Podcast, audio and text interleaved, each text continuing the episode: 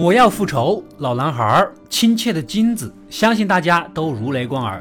这是韩国导演朴赞玉名扬世界的复仇三部曲，可以说是韩国影坛复仇题材的巅峰作品，兼具剧情和深度，让人看得酣畅淋漓。我之前呢解说过前两部，而本期给大家带来的正是三部曲的最后一个作品《亲切的金子》。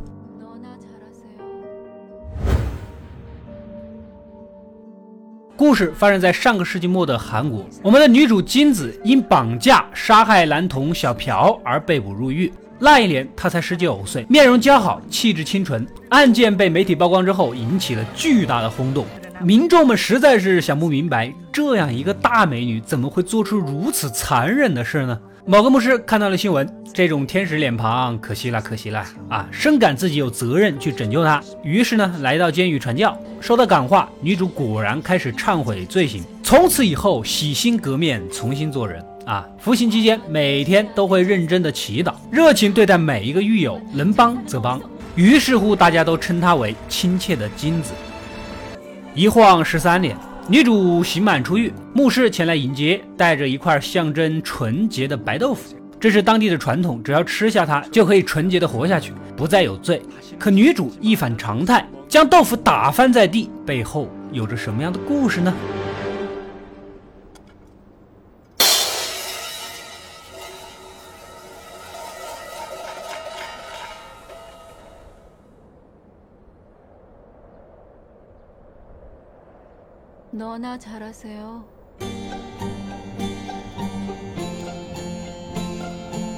女主先找到已经刑满释放的狱友理发姐啊，她曾是一个妓女，因杀害老鸨获刑，深感自己罪大恶极，在狱中是饱受精神上的折磨。后来结识了女主，被她身上圣洁的光芒所救赎，视为自己的心灵支柱。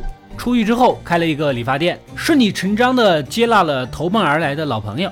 夜里，理发姐问他。你的计划开始了吗？女主呢喃道：“十三年前就已经开始了。”隔天找到当年受害小孩的父母，当着他们的面切下了自己的小指，恳求宽恕。如果你们不肯原谅我，那么我就把手指全部切光。一时间是鲜血四溢，断肢横飞呀！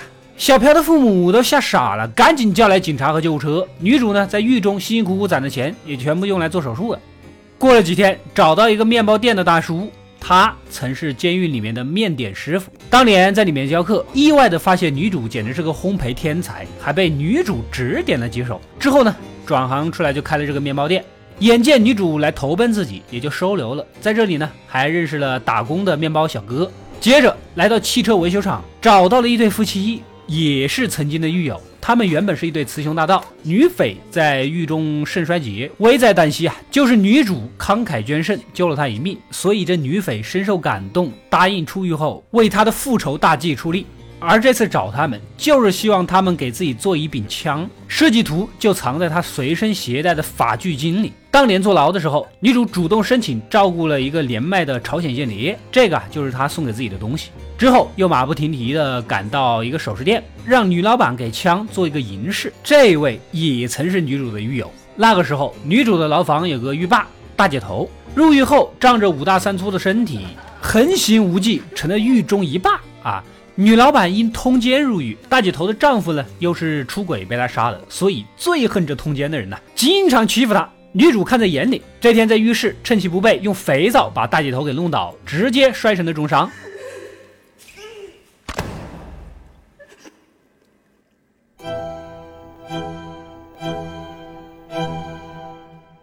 女老板当然是十分感激了，承诺未来会帮她复仇。就这么一圈溜达下来呀，我发现韩国的女子监狱跟阿卡姆疯人院一样啊，里面个个都是人才。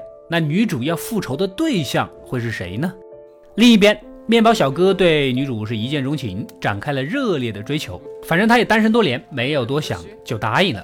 春宵一刻之后，突然有些伤感地说起了往事。十几年前呢，他还只是个稚嫩的中学生，由于父母离异，性格叛逆，在外面结识了一些不良青年，意外怀孕。没办法呢，只能向比较熟的老师白老师求助。之后顺利生下了一个女婴。然而，这个白老师表面上看起来是个衣冠楚楚的人民教师，暗地里却是个无恶不作的老变态呀。由于她没法生育，所以极度厌恶小孩。在白老师的唆使下，女主绑架了小朴。本来说好赎金到手就放人的，可没想到他竟然拿到钱就撕票，然后用女主的女儿做要挟，要她主动顶罪去当替罪羊。所以说，当年的案子，他确实是绑架了别人，但是并没有杀人。当时负责调查的警长发现了这起案子的疑点。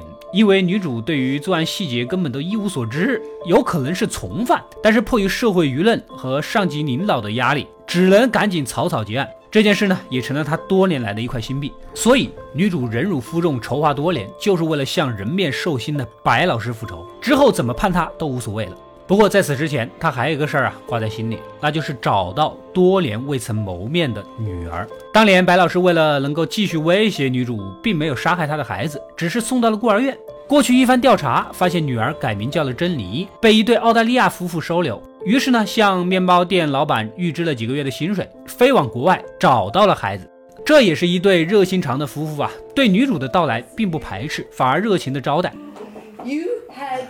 Such a beautiful daughter. She is now our life.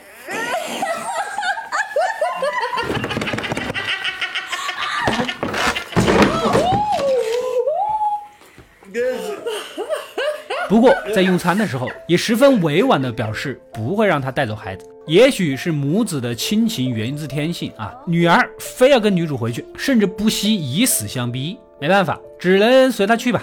正好这边的枪呢也做好了，镶上银饰后，狱友送了过来，叮嘱他射程较短，要多加练习。这下万事俱备，只差东风。为了弥补对女儿的亏欠啊，喊上了面包小哥，来了一场野营，俨然就是一家欢度周末的样子。途中发现山间有一所废弃的学校，这个地方挺适合杀人灭口啊啊！让面包小哥陪着女儿，自己就在附近踩点，顺便跑到后山，用买来的野狗练习枪法。回去后，立刻约见了白老师的妻子阿素，没想到这竟然也是女主的狱友，一直潜伏在她身边呢。我看出来了，你们这个地方应该就是哥谭市吧？阿素当年入狱，恰好跟女主一个牢房，由于身体瘦弱，饱受大姐头的凌辱殴打。她也敢怒不敢言。后来大姐头一肥皂摔成了重伤，女主主动申请照顾，其实每天往她饭菜里下少量的漂白剂，就这么弄了三年，把人家给整死了。阿素是感激万分的，为了报恩，出狱后按照计划嫁给了白老师。一直潜伏在他身边，给女主提供行踪。这么多年，日日夜夜承受着他的虐待和折磨，实在是顶不住了，催促女主今晚就动手。然而，这一切都被之前那个牧师看在眼里，转头就告诉了这个白老师：原来呀，他也被收买了。之前去监狱什么传教啊、感化的，都是为了暗中监视女主。这两派人还搞了一出无间道啊！白老师是不动声色，等阿素回家，直接一个五花大绑，准备先下手为强。女主呢还蒙在鼓里，带着女儿按计划来到楼下，却被埋伏的杀手给拦住了。他哪里斗得过啊？就在关键时刻，从包里掏出手枪，才成功反杀。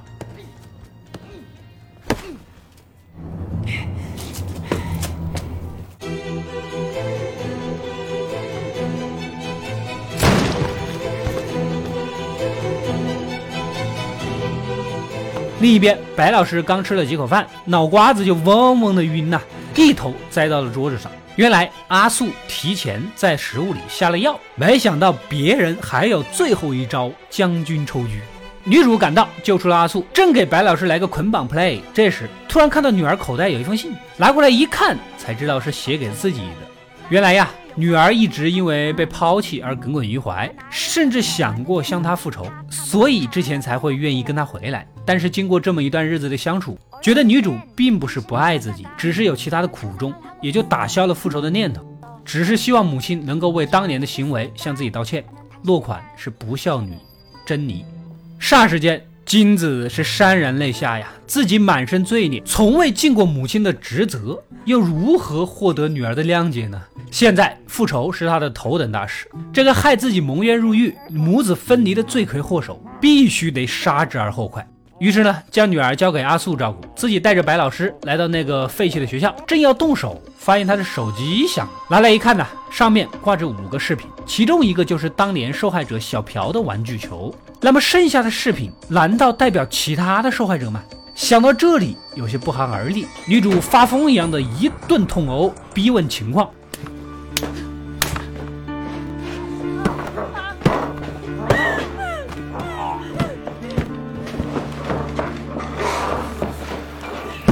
可这白老师反而露出了无所谓的笑容，看来确有其事。女主愤怒地朝他脚上开了两枪，接着约出了当年负责办案的警长，将一切真相全盘托出。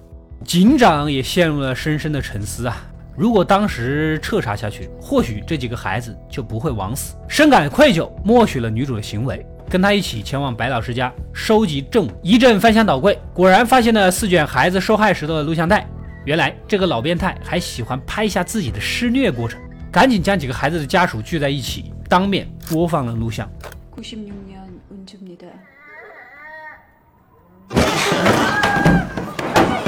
这群家长那还不呼天抢地、崩溃大哭，承受不住的直接就昏了过去。警长在旁是一言不发，默默的给他们端茶倒水。原来这个变态白老师之所以绑架勒索，只是为了买一艘帆船，所有的赎金都被他存在了银行里。女主给家人们两个选择：要么把白老师交给警长，由法律制裁；要么咱们直接动用私刑。报仇雪恨。白老师当年杀小朴的时候是第一次行凶，还没有开始录像。加上这个事儿呢，又过去了十几年，小朴的父母显得非常的平静啊，你们怎么处理都可以。而其他一些家长一致认为要手刃仇人。但是你们这两口子没参与动手，万一报警了，那我们大家不都完了吗？女主警告：谁要是报警，老娘第一个弄死他。望着白老师的惨状，大家还是信的，也就不再发表意见了。最终。众人决定以家庭为单位，通过抽签的方式依次复仇。而讨论的过程呢，被女主用喇叭全程直播给这个变态听。此时的他才体会到什么叫做求死不能的恐惧。大家默默地排着队，各自准备好复仇的器具，什么刀枪剑戟啊、锅碗瓢盆啊，什么都有。其中一个家长还发现有人拿着一根棍子，有些好奇。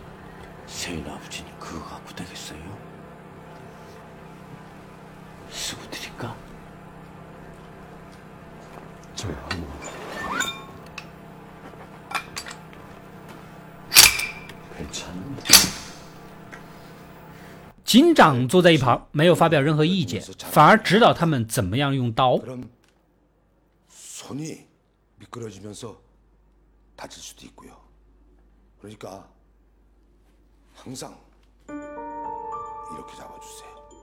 众人进进出出，把这个白老师捅的是不成人形，奄奄一息。轮到最后一个老奶奶的时候，她跟大家不一样，没有穿雨衣，直接神情冰冷的用剪刀结果了仇人。事后，众人收拾现场，女主带着家长们来到面包店，用白老师的血做了一个黑色的蛋糕，给大家分食。透过缭绕的烟雾，仿佛看见自己的孩子终于得以安息。最后一步，女主承诺会将赎金分文不少的退还，家长们留下各自的账户，一一散去。而金子来到卫生间，擦掉了象征复仇的红色眼影，蓦然回头，却望见了小朴的灵魂。他还来不及道歉，转眼间小朴已变成了青莲，堵住了他的嘴，冷漠的眼神仿佛说着：“无论你做了什么，都不可能还我一条命。”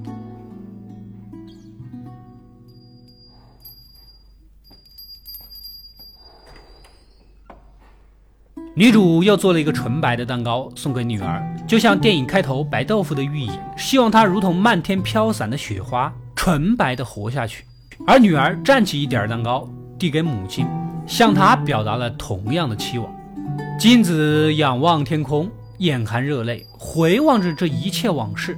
蒙冤十几年，大好青春都消磨在了狱中，从未尽过母亲的责任。就算复仇成功，也追不回逝去的光阴，更无法洗净犯下的罪孽。猛地一头扎入蛋糕，崩溃大哭。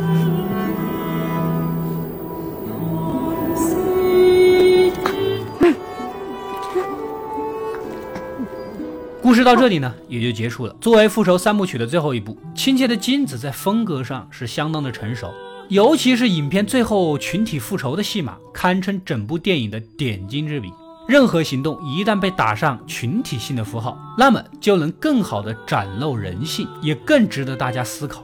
最后的这场复仇戏，作为公权象征的警长全程陪同，为数不多的几个镜头，或黯然不语，或面露苦笑，不仅默许了这场死刑，甚至从旁协助。他以一种黑色幽默的方式，淋漓尽致地展现了对公权的质疑。所以在漫天飞雪的冬夜，面对纯白的蛋糕、无瑕的女儿，女主崩溃大哭，无比绝望地认清了一个事实：复仇不是救赎，它只是一道墙。当你不顾一切地将它推倒，接下来面对的就是自己无法弥补的无尽的悔恨。